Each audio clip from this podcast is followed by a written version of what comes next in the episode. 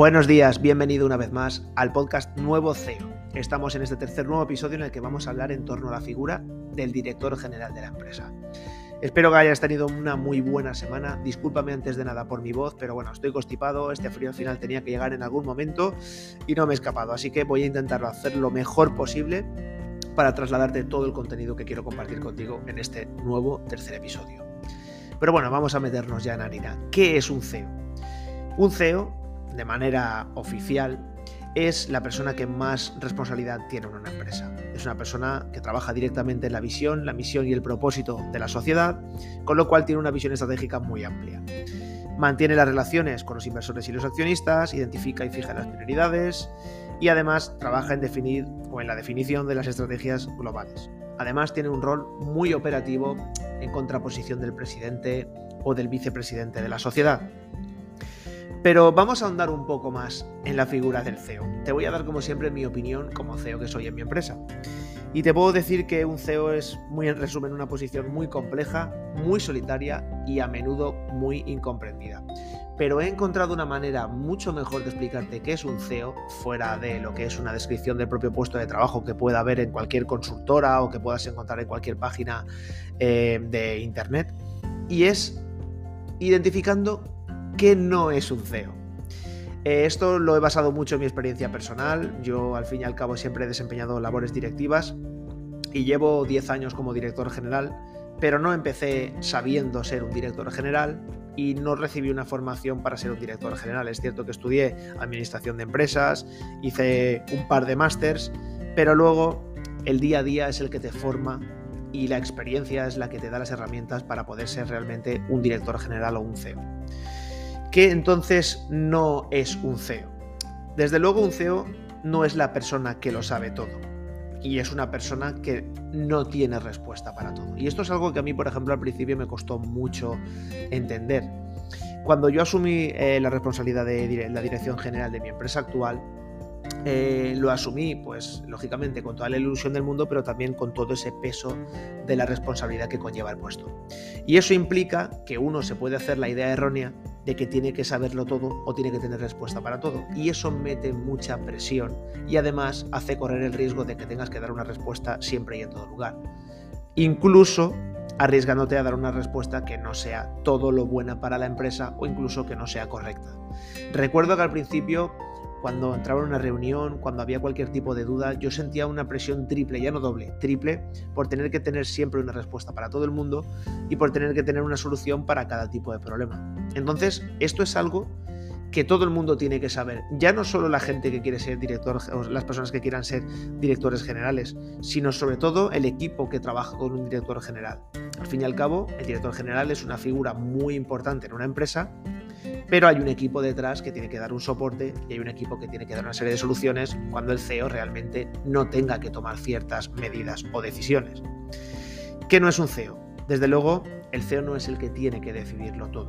Esto está un poco anquilosado en la empresa de hace 20 años la figura sobre todo que se entremezcla, se entremezcla mucho con el gerente rancio o anacrónico de empresas y sociedades antiguas en las que normalmente pues el gerente era el propietario de la empresa o era la típica persona que había levantado un negocio y que realmente a lo mejor no tenía experiencia en eh, labores directivas o en gestión de recursos humanos, en dirección financiera, en dirección estratégica y normalmente pues se basaba un poco en sus decisiones más técnicas o más operativas y era algo, digamos, un modelo de gestión mucho más personal. Esto lógicamente ha hecho que el CEO se vea siempre como una persona que sea el que tiene que tomar siempre la última decisión. Es cierto que cuando un problema se enquista mucho y eh, conviene resolverlo, pues bueno, si ningún directivo o ningún miembro del comité de dirección al final llega un, no se llega a un consenso, es cierto que el director general como máximo responsable debe tomar la decisión final, porque al fin y al cabo la responsabilidad conlleva la toma de decisiones. Pero no es el que tiene que tomar la decisión siempre y en todo lugar en cualquier ámbito de la empresa.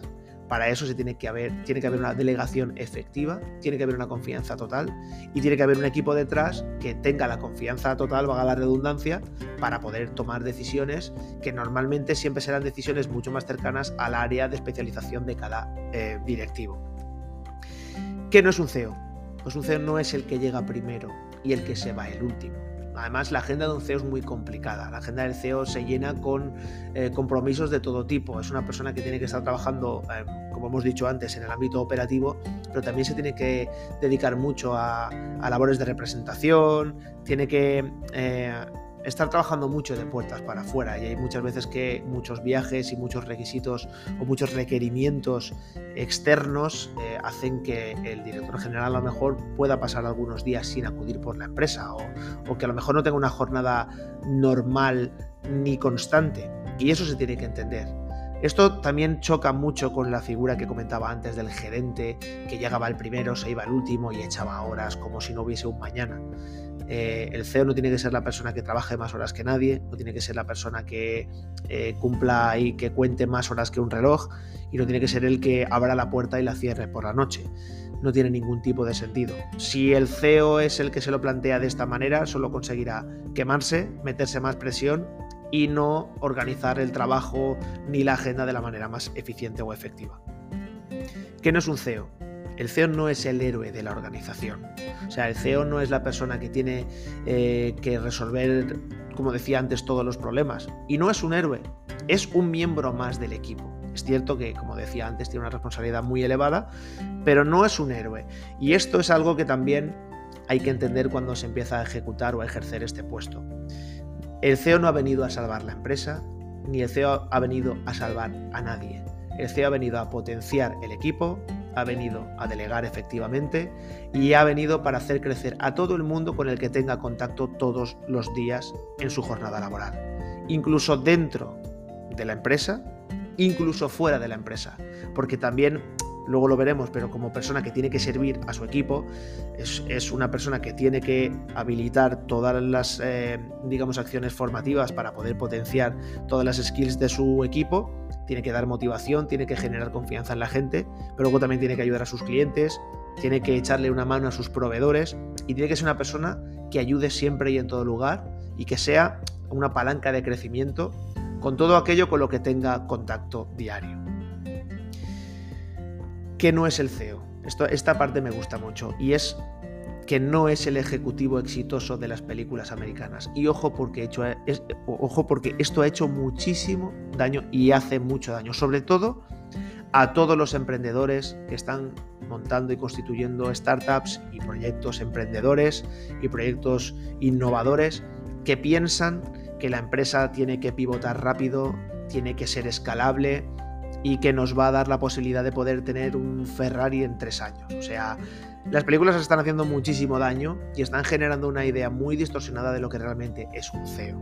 De hecho, una persona que empieza su propio proyecto y está él solo, pues hombre, sí, eh, se puede considerar técnicamente un CEO, pero un CEO, a ver, realmente un CEO es un director general de una empresa que tiene una estructura determinada, que tiene unos departamentos determinados, y en todo caso, pues eh, se entiende como una figura directiva eh, de un ámbito bastante distinto.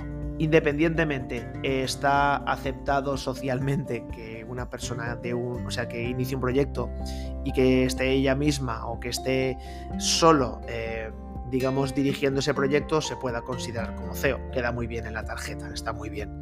Pero se tiene que entender que un CEO no es ese personaje de la película de Steve Jobs ni es ese personaje de la película de Spotify, ni es ese personaje de la película de la red social, hablando de Facebook.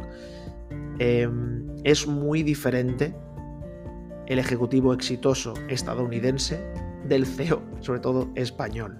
Es muy diferente, los ámbitos son distintos, los, em, eh, digamos, eh, las áreas donde se están desenvolviendo son muy diferentes. Y luego, sobre todo, esto lo digo porque tenemos una idea de empresa eh, que realmente, como decía antes, está muy distorsionada de lo que normalmente suele ser la realidad.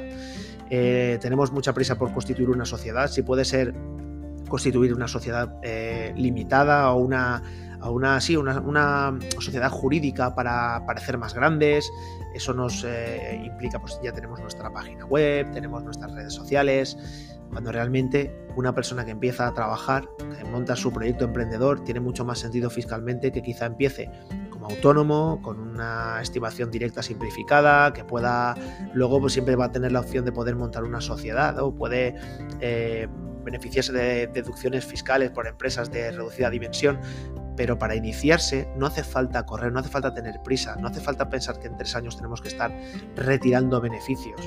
Una empresa es una especie de campo en el que hay que sembrar, en el que lo que se recoge se tiene que volver a sembrar, en el que lo último que se tiene que tener es prisa y en lo que hay que tener sobre todo es la cabeza muy bien amueblada y mucha humildad, porque se puede tener un año bueno temprano, es raro, pero se puede tener, pero sin duda vendrán los años malos. Entonces, esa imagen de ejecutivo exitoso que se venden en las películas y que se venden en Hollywood es muy, muy perjudicial para las personas que están montando proyectos emprendedores. Hay que frenar. Está muy bien tener motivación, ser positivo, eh, enamorarse del proyecto, pero uno no se puede casar con su negocio porque los negocios nacen y mueren. La única duda es cuándo. Pero es algo que es ley de vida y ocurre. Entonces, eh, no podemos vincular nuestro estado de ánimo ni nuestra felicidad al resultado de nuestros proyectos emprendedores y hay que trabajar más en la resiliencia y en la flexibilidad para que si realmente algo no funciona, lo podamos cambiar. Pero huyamos de la imagen de ejecutivo exitoso de las películas americanas. Los, directores generales no paseamos los domingos con un traje, ni vamos en Ferrari, ni mucho menos porque probablemente estemos tan hartos de nuestra ropa de lunes a viernes, de nuestro outfit de CEO, que no necesariamente tiene que ser un traje, que probablemente disfrutemos más con un chándal. Esto es así. Por lo menos yo hablo en primera persona. Y luego, el CEO no es el que tiene que abarcarlo todo. Va un poco en relación con lo que he comentado antes, pero es cierto que el CEO tiene que repartir juego. Digamos que en el símil a lo mejor en un equipo de fútbol podría ser eh, la persona que está repartiendo, eh, repartiendo el juego en el centro del campo. Eh, puede crear alguna ocasión, pero también tiene que bajar a defender. Es una persona que tiene que ofrecerse. ese es un CEO. la persona que se ofrece. No es la persona que tiene que estar marcando los goles, cortando, parando los penaltis, sacando los corners y repartiendo el agua en el banquillo, ni tomando las decisiones del entrenador. Un CEO tiene que delegar y ni mucho menos tiene que intentar abarcarlo todo porque es uno de los mayores problemas y de los mayores errores que puede cometer como directivo. Esto es algo que sí que sobre todo lo digo por experiencia propia, porque precisamente asumir esa responsabilidad de director general me hizo tener la idea de que tenía que saberlo todo, tener respuesta para todo y hacerlo todo. Y fue un desgaste muy importante al principio, entenderlo fue cuestión de mucho tiempo, de mucha introspección, por decirlo de algún modo, pero es cierto que si se quiere ser un buen director general, tiene que ser uno capaz de medir sus verdaderas fuerzas y sobre todo de medir eh, cada área que tiene que delegar en su equipo y confiar al 100%. Y esto me da pie a pasar a las condiciones indispensables que para mí tiene que tener un CEO. Está claro que un CEO tiene que tener visión estratégica y tiene que ser planificador. Tiene que ser una persona organizada, tiene que ser una persona que pueda mirar ya no solo a corto, sino a medio y a largo plazo. Y en virtud de esto tiene que ser un excelente eh, tomador de decisiones, si se puede decir de esta manera, un gran decisor.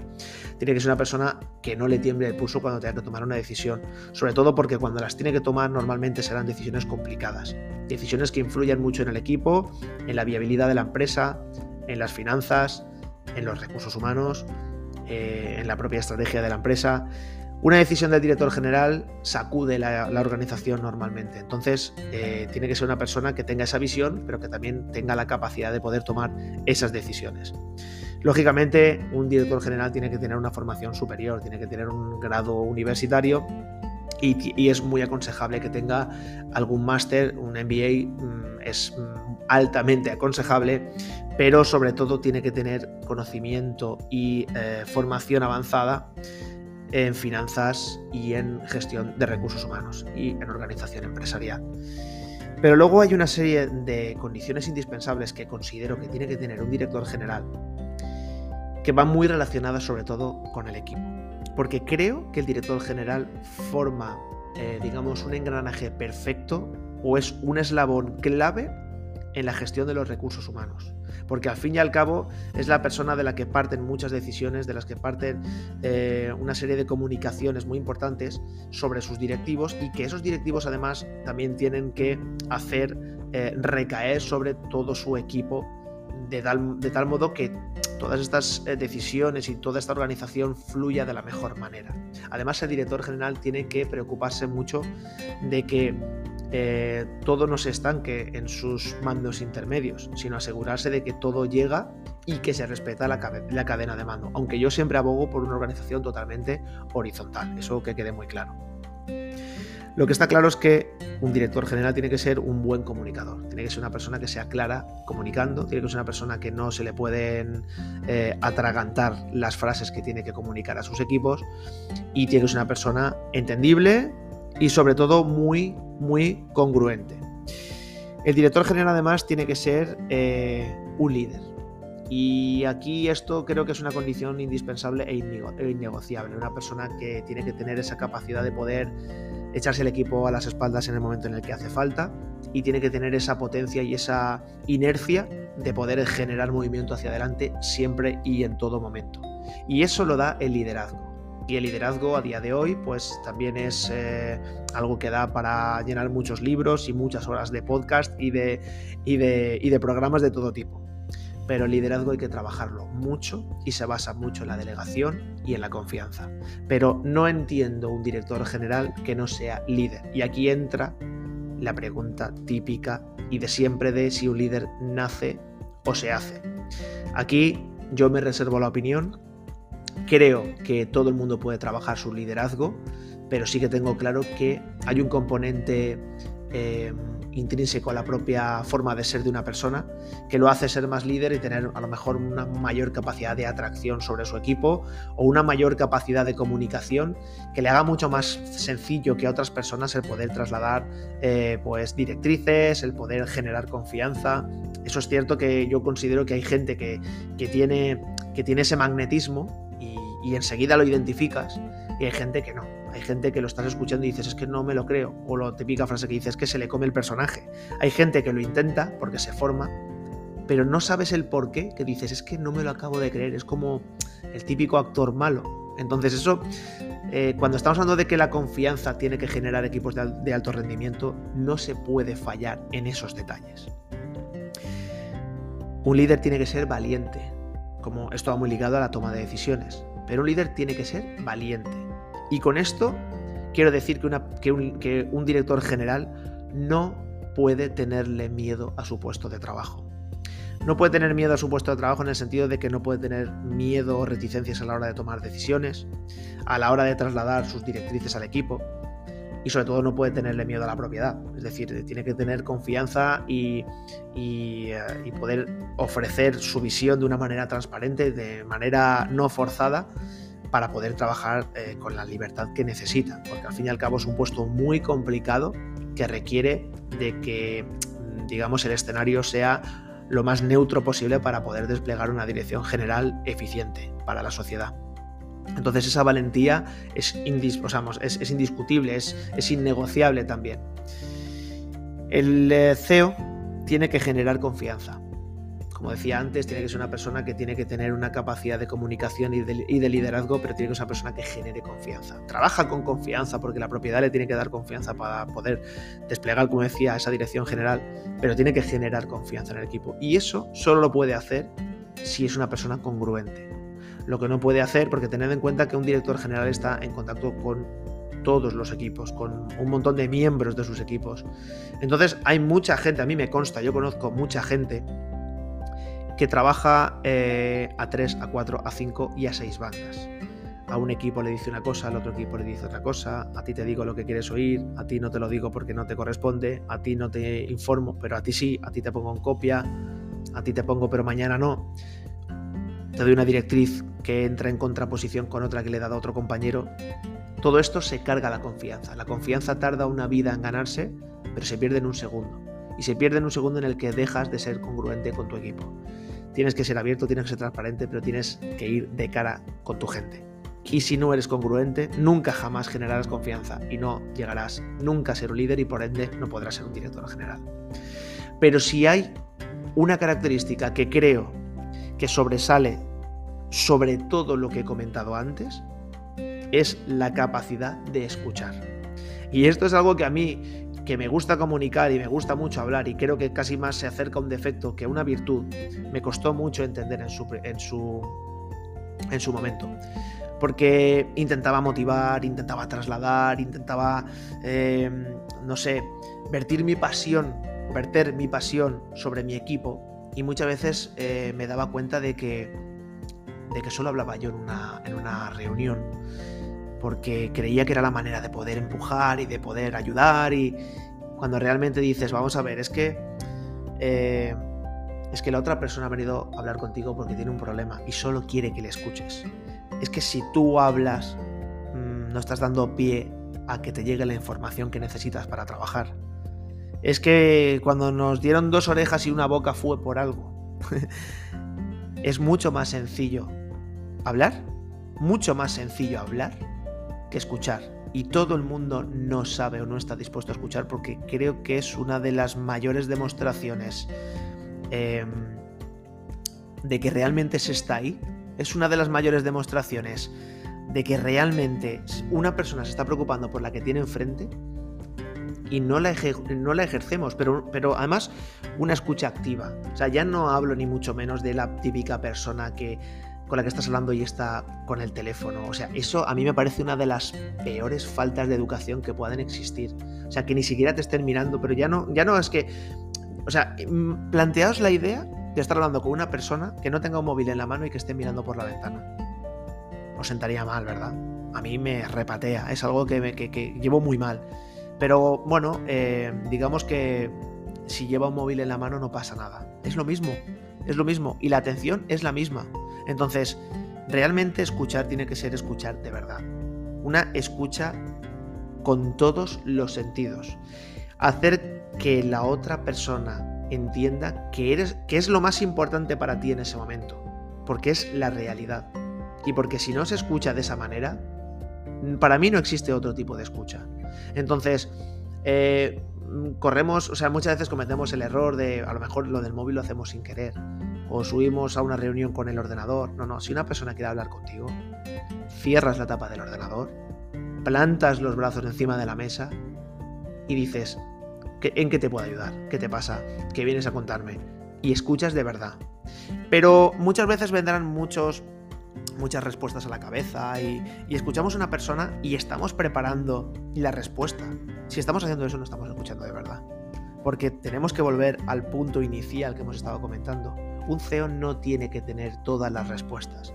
Y muchas veces, en algunas reuniones que yo he tenido con mi equipo, lo mejor que he podido extraer es llegar a una reunión, escuchar, no decir nada y con esa información luego mm, amasarla en mi cabeza, rumiarla cuando ha hecho falta y a lo mejor extraer las conclusiones cuando había que hacerlo, no con la otra persona delante. Porque la otra persona cuando va es porque necesita tu ayuda, necesita tu, a lo mejor tu aprobación, o a lo mejor necesita que, que, corrijas ciertas, ciertas, ciertos hábitos, ciertas actitudes.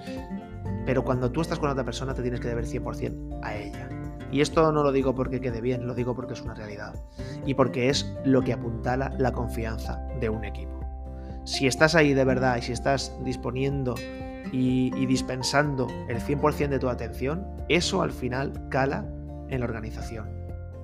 Y finalmente, una condición indispensable, que ya he comentado un poco por encima antes, es estar al servicio del equipo.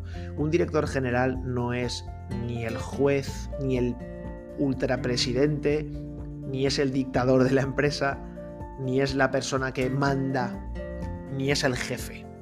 O sea, yo no hay cosa que más rabia me dé que un miembro de mi equipo me presente como su jefe. Porque además es que me incomoda, no me considero jefe y me considero una persona que en el organigrama estoy donde estoy, pero me considero siempre al lado, porque es donde tiene que estar un director general, al lado de su equipo. Porque eso es estar al servicio de la gente. Y siempre se dice, si tu vida no sirve para hacer la de los, la de los demás mejor, pues tienes un problema y deberías replantearte muchas cosas y sobre todo muchos valores. Creo que cuando se es director general eh, está muy bien llegar al puesto de, CEO porque, como decía antes, todo el mundo quiere ser CEO. todo el mundo quiere ser CEO hasta que se esté y se empieza a ver un poco, pues eh, ya no solo las virtudes, sino eh, las partes más feas del propio puesto, las partes más grises, la parte de la soledad, la parte de los días en los que estás para que te motiven a ti sin embargo tienes que motivar a tu equipo, las partes en las que, yo no sé, los, esos días que tienes que viajar, los días que estás lejos de tu familia, los días en los que se te multiplican los problemas. Sin embargo, ser CEO para mí es el mayor privilegio que me ha dado la vida profesional porque me permite ayudar a mi equipo. Y me permite pues tener esa relación eh, de mandar un WhatsApp cuando sé que mi equipo está haciendo una instalación en otro país o cuando sé que están pasando un problema personal y me puedo permitir mandarles un mensaje sabiendo que no estoy invadiendo un tiempo porque tenemos una relación eh, que no se limita simplemente a lo puramente eh, laboral. Eso para mí es ser un CEO. Preocuparte de manera honesta y sincera por tu equipo. Muy en resumen. Así que nada, eh, dejo en tus manos si quieres ser CEO, si están tus planes, si algún día te gustaría llegar a serlo. Te animo a que lo hagas. Para mí es una de las, como te decía, una de las cosas eh, más bonitas que me ha pasado en la vida. Es muy sufrido, pero también tiene, bueno, tiene unas partes que, te llenan mucho y están todas relacionadas con el equipo.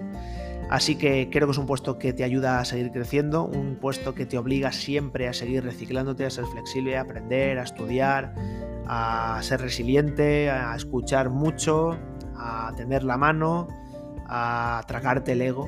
Muy importante el CEO no tiene que ser una persona con ego, tiene que ser una persona que tiene que saber tragárselo e identificar cuando el ego te habla y decirle, cállate tú ahora, no tienes ni voz ni voto. Así que, eh, como te decía, si quieres, si dentro de tu carrera profesional eh, tu objetivo es ser CEO, te animo a que lo hagas. Eh, seguro que lo consigues.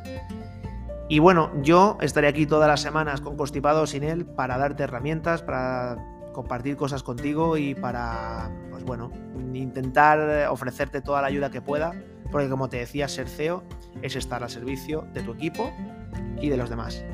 Así que muchas gracias. Permitidme dar las gracias sobre todo a las personas que me han escuchado desde España, Estados Unidos, Irlanda, Argentina, Suiza, Rusia y Marruecos en los dos episodios anteriores. Y confío en que sigas este podcast y que continúes escuchando los siguientes episodios. Los hago con toda la ilusión del mundo, me lo paso muy bien y estoy seguro de que iremos a más y a mejor. Muchas gracias.